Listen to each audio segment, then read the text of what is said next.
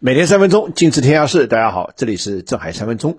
今天十一月二十九号，如果不出意外的话，世界卫生大会应该会举行一个专门的大会，试图来通过一项政治决议，就是面对目前来势汹汹的这些新冠疫情以及它的病病毒的变种啊，各国到底如何统一行动，如何从政治上解决问题？我认为这个从专业和逻辑上，这次大会是非常有前瞻性的。因为我们假如说回顾一下，从去年一月份啊，甚至从前年的十二月份，新冠疫情在全球肆虐以来，到现在将近两年了。那么这里面我们可以说是一波三折，步履维艰。那么这里面的原因主要在什么？我想无非两方面，一个当然这个病毒很顽固，但另一方面坦率的讲，和我们各国这个协调无力或者协协调无方是有很多的关系。这个说实在啊。这个这个这次的这个疫情发展到现在，这个各国之所以很难以防控，以至于到现在甚至可以到了一发而不可收拾。那么昨天我在这里节目当中提出了，如果二零三零年我们还不能解决这个问题怎么办？虽然听上去有点耸人听闻，甚至有人说我是乌鸦嘴，但是其实从底线思维上来说，其实我现在越来越看出这里面的一节脉络，可能在二零二五到二零三三零年之间，我们还会面临这么一场挑战。好，下面的问题来了。如果说是由于各方这个协协协对无力的话，那么这里面与其说是一个专业问题，还不如说更多的是一个政治问题。有关这个，与其说是一个专业问题，还不如说是一个政治问题。我想我在这里，呃，一部分原因由于时间不够了，我就不再展开了。朋友们如果感兴趣，可以专门收听我今天的这个经济笔记栏目，我会在里面会用比较大的篇幅来回顾，以及来剖析，以及来这个。这个很犀利的来解释，从去年到现在，为什么这个问题，与其说是一个专业问题，还不如说是在各国之间存在的一个政治问题。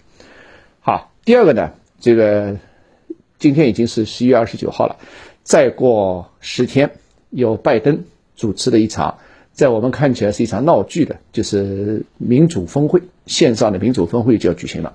那么这个我之所以称之为闹剧，显然它更多的是政治。啊，而不是是一场专业的这个一场峰会啊，某种程度就像刚才我说的这个抗议的行动一样，在过去二将近二十四个月里面，与其说是专业，还不如说是政治。那么这次呢，这个有一百多个国家受邀，啊，咱们中国的台湾地区也在受邀之列啊，当然立陶宛一定是也在受邀之列。然后这一百多个国家和地区里面，我们可以看出有有些。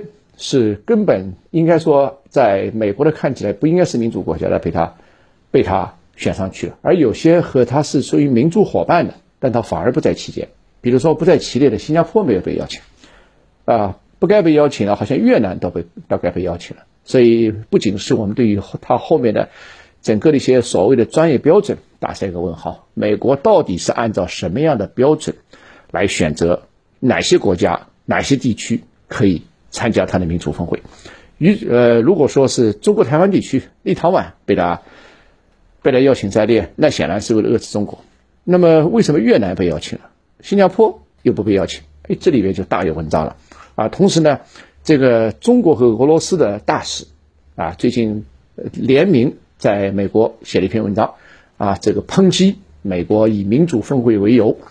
这个举办啊，以民主为由举办这个所谓的民主峰会啊，实现他自己的这个地缘战略利益。那么，到底中国和俄罗斯和美国，我们大家知道，在民主的问题上显然是观念是完全不一致的。到底未来在所谓民主和非民主的问题上会呈现一种什么样的阵线？因为中国现在也在重新架构自己的民主定义。我们现在提出，我们是一种全过程的民主啊。到底这个民主是一个什么东西？